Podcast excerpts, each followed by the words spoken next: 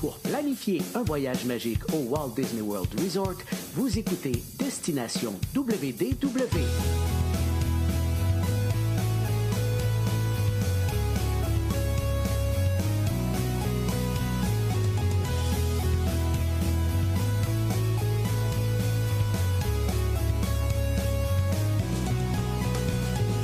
Et voici votre animateur et ami personnel de Mickey, Jean-Philippe Paré. Bienvenue à Destination WDW. Un gros merci pour le téléchargement. Pour les gens qui nous écoutent en audio, vous allez retrouver bien sûr nos épisodes sur notre site web, sur Spotify, Apple Podcasts, bref, partout où vous téléchargez normalement vos balados. Et les versions vidéo sont disponibles sur notre chaîne YouTube et sur notre page Facebook. Je vous invite bien sûr à vous y abonner.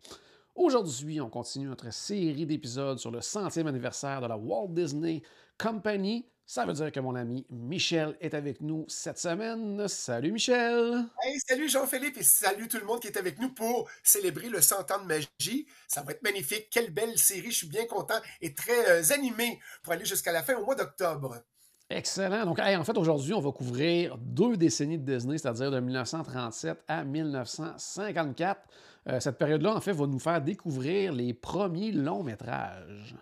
Oui, Jean-Philippe, vous savez, on a parlé la dernière fois, on s'est laissé sur la fin du premier épisode, en fait, qui était en 1937. C'est le succès du premier long métrage animé de Disney. On parle de Blanche-Neige, bien sûr, puis qui a rapporté au total 8 millions de dollars. Yahoo! C'est vraiment la plus grosse recette de l'histoire du cinéma, mais pas d'Oscar. Ah, on attend en 1939 parce que l'Académie dit bon, mon Dieu Seigneur, et ils sont tellement connus, puis finalement ça prend tellement d'ampleur, on n'a pas le choix de donner un Oscar. Donc on a eu un Oscar avec sept petites statuettes données par Shirley Temple, mais on est quand même très content. Puis on se rappelle aussi, avant de commencer officiellement le deuxième épisode, que Walt était très stressé. Il est monté sur la balustrade, il a eu de la misère à monter les marches, il shakeait, il tremblait, il était crispé. Non seulement il était, il était incapable de parler, non seulement incapable de parler, incapable de nommer le nom des sept nains. C'était assez cocasse. Mais finalement, on se lance sur le deuxième épisode. Vas-y, Jean-Philippe, je t'écoute. Parfait. Donc, c'est ça. On est maintenant en 1938. Disney de plus en plus reconnu. Euh, les produits dérivés s'amplifient. La compagnie, à ce moment-là, a dû faire une fois de plus, a dû organiser, en fait, là, son administration. Oui, parce qu'on est rendu au 15e anniversaire et c'est le 8 mai 1938 qu'on pense à aller du côté international. Puis Disney va créer une euh, société de gestion, en fait, pour gérer les droits d'auteur à l'étranger. Alors, sa filiale, c'est, on parle de création, donc Creazione, Creazione Walt Disney. Ça s'appelle comme ça, Creazione Walt Disney. Et c'est principalement pour gérer les droits du magazine qui est là-bas, qui s'appelle Topolino. Et on va mm -hmm. se rappeler que Topolino, en fait, c'est le nom de Mickey Mouse en italien. Et on a une grande revue là-bas qui est vraiment magnifique et que les gens s'approprient et tout le monde capote sur Topolino.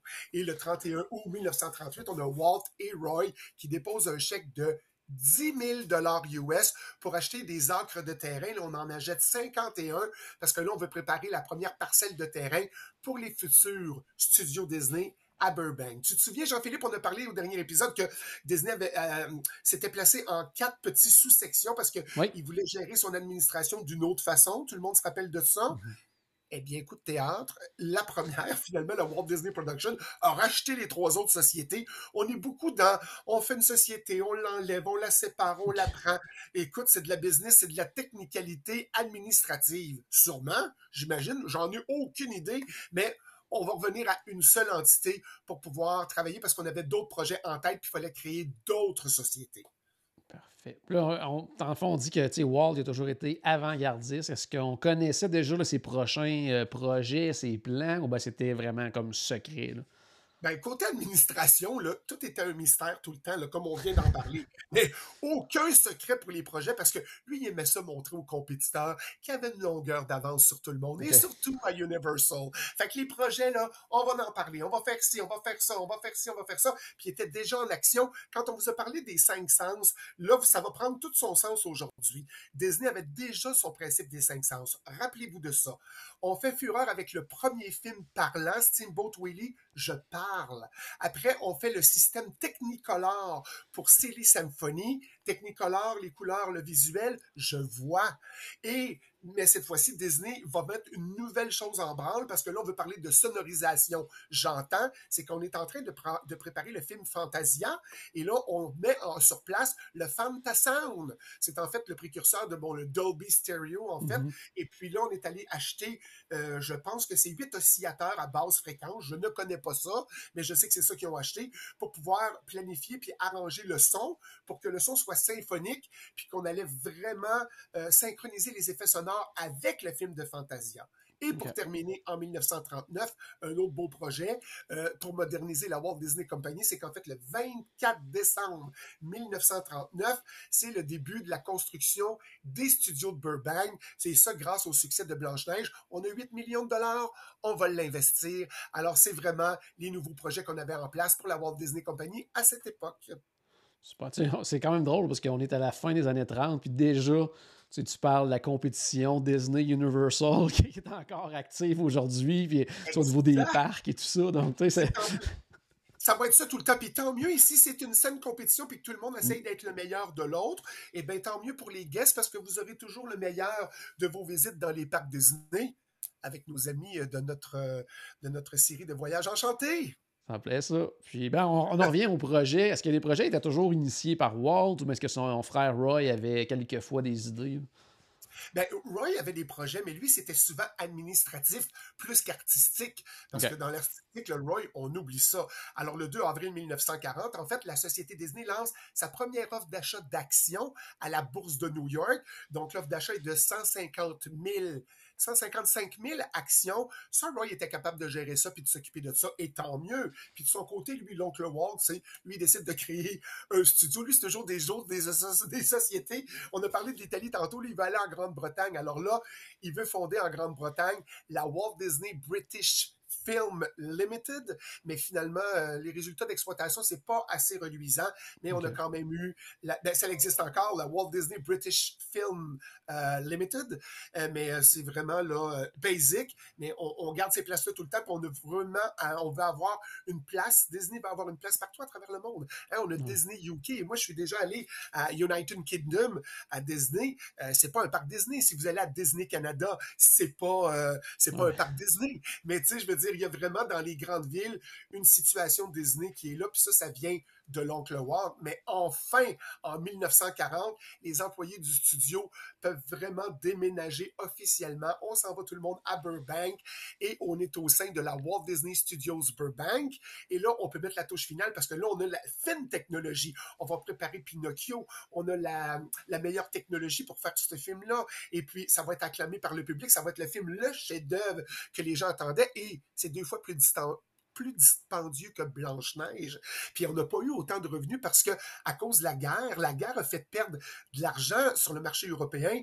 Donc, ça n'a pas vraiment fonctionné. Mais heureusement, le Fantasia, il a vraiment, lui, fonctionné. On a rapporté de l'argent aussi avec Fantasia. Donc, ça a vraiment servi. Fantasia, je ne sais pas si quelqu'un s'est déjà a déjà pris la peine d'écouter Fantasia. C'est vraiment des films, des, euh, des, thèmes classiques et on a mis une image là-dessus et des effets sonores. Ce qu'on entend, on veut le voir. Ce qu'on voit, on veut l'entendre. Mais vous avez sûrement une séquence que tout le monde connaît. C'est le fameux Mickey, l'apprenti sorcier avec son chapeau bleu, le Sorcery Hat avec sa tunique rouge. On est sur la musique de Camille Saint-Saëns, sur Danse Macabre. C'est magnifique.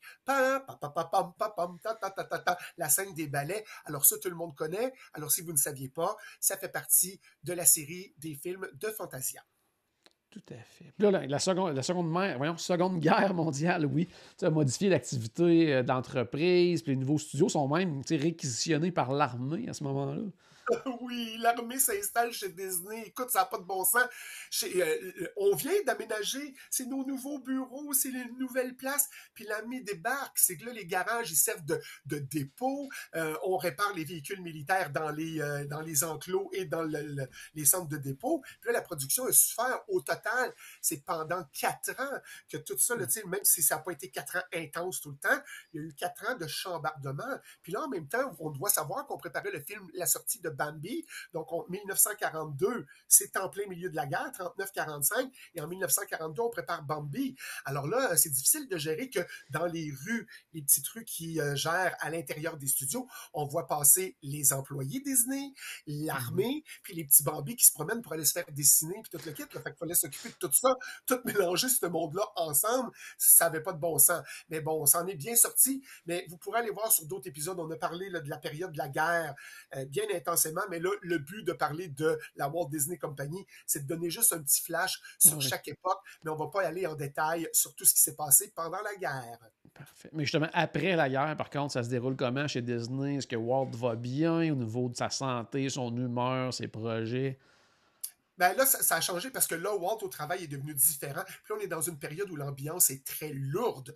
Là, euh, il a changé. Il complimente rarement. Euh, même s'il approuvait les projets, c'était juste un, un petit OK. C'est OK, OK, tu t'en occupes, c'est parfait. Puis là, c'était un homme intègre, lui, mais il était rendu plus intolérant qu'avant. Les choses médiocres, ça l'a toujours euh, vraiment, là, ah!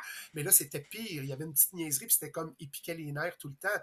Il aimait, les réunions avec toute sa gang, mais personne n'osait le contredire parce qu'on l'aimait quand même, tu sais. Puis il lâchait pas prise tant qu'il n'avait pas eu ce qu'il voulait. Fait que disons que les staffs Disney disaient, OK, moi, j'aime l'oncle Walt, j'aime la notoriété de Disney, j'aime mon travail, OK.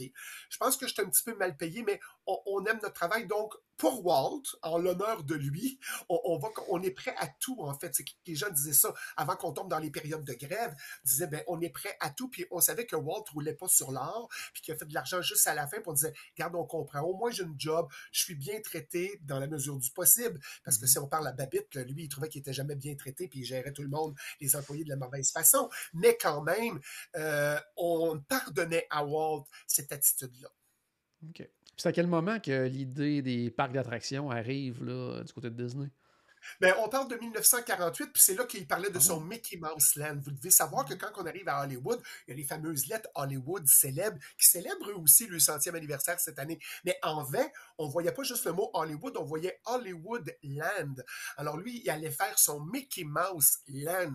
Puis on fait une petite histoire rapide que tout le monde connaît probablement. C'est que le dimanche après-midi, après la messe, Walt amène ses filles, ils font des tours de carrousel au Griffith Park.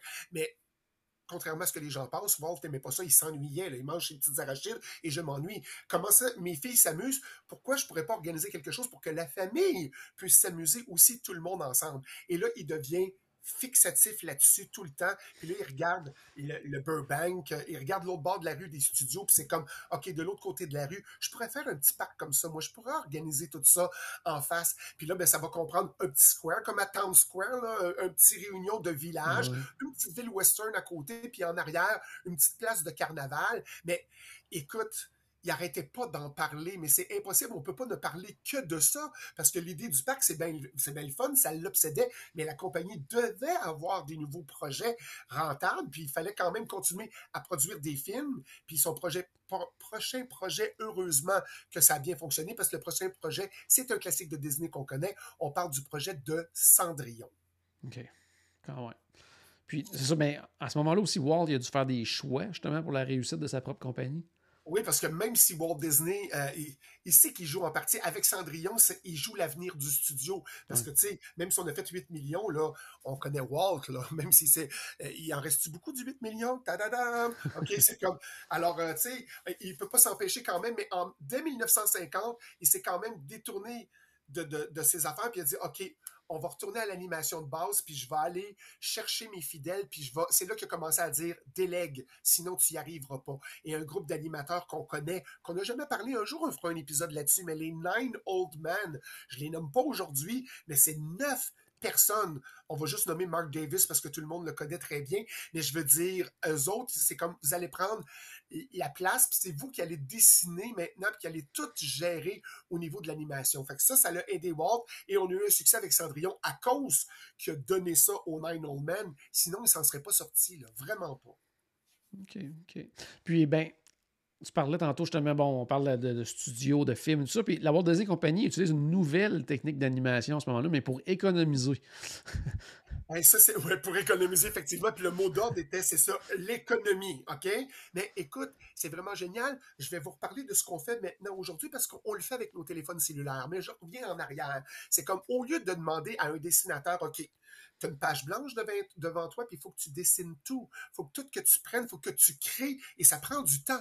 Alors, on a dit, on va faire ça autrement. Tous les personnages qui sont vivants dans Cendrillon, on parle de Cendrillon, les belles-sœurs, mm-hmm. la belle-mère, la marâtre, le grand-duc, puis le prince on va prendre des acteurs, puis on va les filmer, puis on va les mettre en situation. Donc, c'est pour ça que quand on regarde Cendrillon, les personnages ont l'air vivants parce qu'ils bougent comme des êtres humains. Alors, on a pris la pellicule, on a mis la page par-dessus et on a calqué chaque image de, du personnage du film.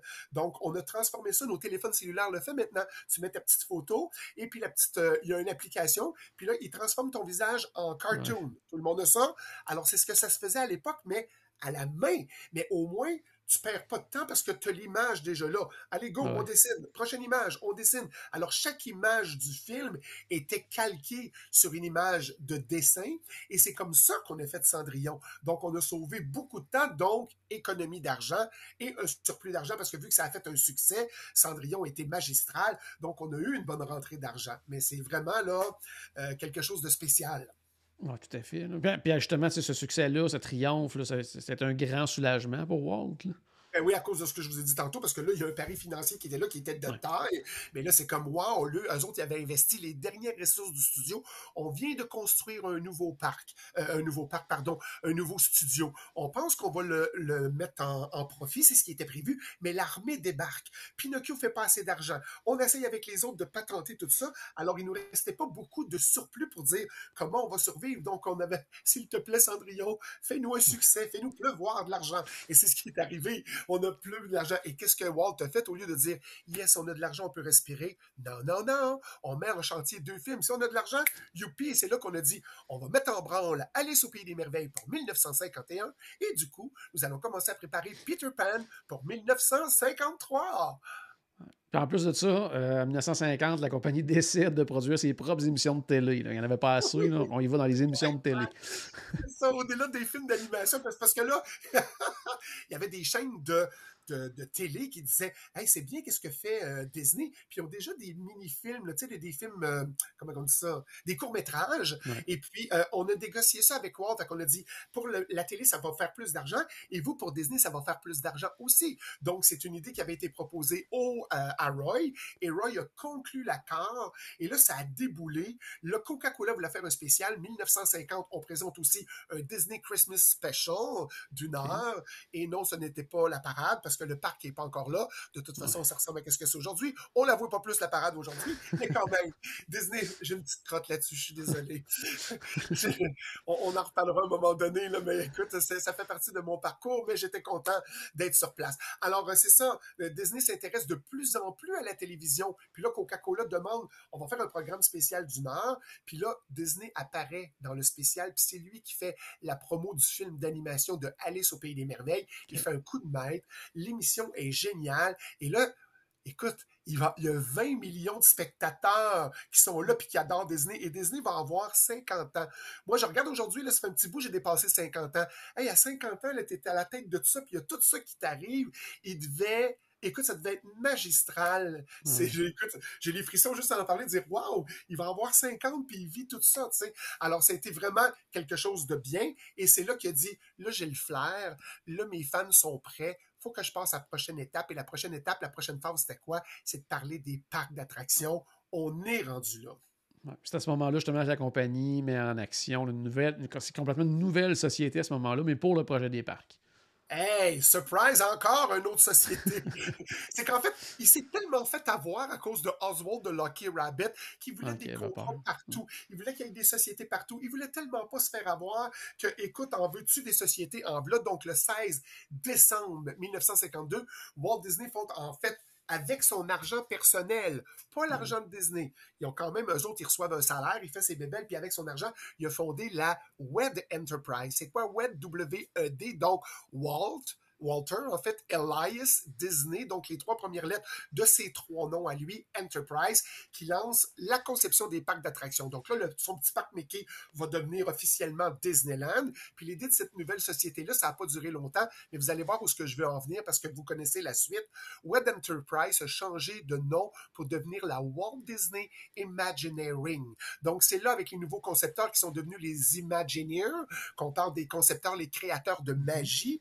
Alors c'est désormais officiel, désormais Disneyland était sur les rails et ça part du début. C'est de là que part Je suis un Imagineer et je travaille pour fabriquer la magie et vous transmettre la magie dans les parcs d'attractions avec la Walt Disney Imagineering. Donc, c'est là que ça a commencé. Et le 6 avril 1953, il a fondé une autre société qui avait besoin de ça pour garder les droits par rapport au parc d'attractions. C'est, il a pris le mot Walter, on appelle ça un palindrome. Tu prends le mot Walter et tu le revires à l'envers.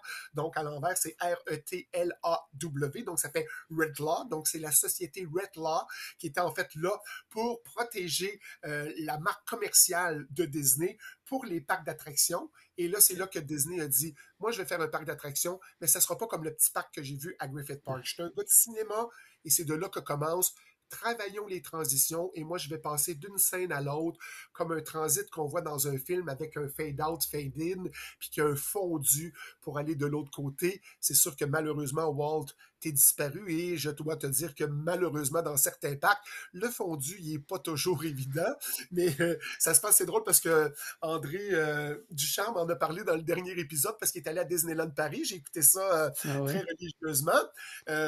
quelques petites affaires, mais on en reparlera, André, un jour. Mais c'est vrai, tu n'as pas choisi la bonne journée, mais il y a d'autres choses que je pourrais t'expliquer. Alors, toujours est-il que c'est ça. Il voulait faire les fondus, puis il a dit, moi, je vais gérer ça, mais je me lance vraiment dans les parcs d'attractions. Donc, il était prêt avec sa société et ses Imagineers. Allons-y, commençons les parcs d'attractions. Parfait. Donc, un des frères, il va à fond dans la création. L'autre frère, lui, se concentre sur le côté financier. Puis justement, Roy, il va assurer l'avenir des grands classiques Disney également. Oui, parce que heureusement que lui était là pour s'occuper de ça, parce que lui aussi gère des sociétés, puis c'est comme, on va en mettre aussi, mais euh, bravo Roy, parce que grâce à toi, on parle de Disney aujourd'hui. Mais le 10 novembre 1953, c'est la création de Buena Vista Distribution. C'est une filiale de distribution de production pour la Walt Disney Company, parce qu'on est rendu à 30 ans. Donc, après 30 ans d'histoire, on avait des beaux classiques d'animation, puis on avait une belle collection chez la Walt Disney Company. On parle de Blanche-Neige, de Bambi, de Pinocchio, Cendrillon, Alice au Pays des Merveilles et Peter Pan. Wow! On a 30 ans et euh, tout le monde nous connaît, puis on est à l'international, on a le magazine Topolino, on a plein de choses qui est là, il y a des produits dérivés qui roulent. C'est magnifique. Bravo Disney! En plus, justement, du grand succès des films d'animation Disney, c'est maintenant du côté de la télévision que la compagnie espère avoir du succès. Oui, puis là, ben, on travaille fort, mais ça n'a pas été très, très dur parce qu'à cause de ce qui s'était passé, puis que le spécial télé qu'on avait eu de Coca-Cola, puis tous les petits mm-hmm. courts-métrages qui étaient passés à la télé, c'était très facile. Et le 27 octobre 1954, c'est la suite des négociations avec la chaîne ABC pour financer le projet de Disneyland. Et là, on a lancé un programme télévisé Disneyland. C'est un coup de chapeau, c'est un coup de maître, ça, parce qu'ABC a dit, OK, je vais vous prêter 500 000 dollars. C'est un 8 millions, ça. Puis je garantis que je vais investir 4 millions de dollars. En échange, moi, je veux le tiers des actions de Disneyland. Puis on va vous donner un show télévisé hebdomadaire. Il va être animé par Oncle Walt, et le show bat des records d'audience. Non seulement des records d'audience, ça remporte le prix de la meilleure émission de variété. Et là, on met des petites émissions. C'est là que commencé à euh, produire des petites téléséries comme Zorro, et ça passe là, et c'est Disney qui gère tout ça. Et là, la magie, Disney dans tous les foyers des Américains. Tu rouvres ta télévision et à heure de la grande écoute, Disney passe à travers ton écran et vient te parler de Disneyland. puis là, Disneyland, tout le monde devient des fans, puis ils sont conquis, puis ils attendent avec impatience Disneyland. Parce que là, l'oncle Walt, il en parle à toutes les semaines à la télé. Tu prépares le parc, tu dis, on va aller à Frontierland, on va aller là, puis ils vont faire ci, on va faire ça. Puis vous allez découvrir ce monde-là. Le monde capote. Écoute, on est là, là, avant l'ouverture, on est dans les années 50, 53, 54. C'est comme, wow, les enfants capotent. Écoute, ça, c'est de maman. On va y aller, hein, maman? Alors, il a vraiment fait un coup de maître et la Walt Disney était prêt. Donc, c'est ça. Ça finit ça, cet épisode-là. C'est comme. Euh, je, je suis excité, j'aurais voulu comme en parler une demi-heure de plus, mais qu'un gros wow. On finit l'épisode comme ça. On est vraiment, on a charmé tous les Américains et tout le monde attend Disneyland. Mais ne manquez pas le troisième épisode parce que là, on va plonger dans la période du premier parc d'attractions. Mais là, à cause des dates, vous allez voir qu'on approche 1966. Donc, on va aussi parler du dernier tour de piste de notre oncle Walt. Donc, la troisième épisode, on va avoir des beaux moments, des moments plus tristes. Mais continuez à suivre ça. C'est une belle histoire que cette Walt Disney Company. Alors, c'était 100 ans de magie. Que la magie tourbillonne autour de vous. Merci encore, Jean-Philippe, de ton invitation. Puis j'ai hâte de vous retrouver tout le monde pour le troisième épisode. Oui, un gros merci Michel de ta présence encore une fois. Donc à la maison, j'espère qu'on a acheté un tout petit peu de magie dans votre journée. N'oubliez pas bien sûr que tout a commencé par une souris et on se reparle très bientôt. Salut tout le monde. Bye bye.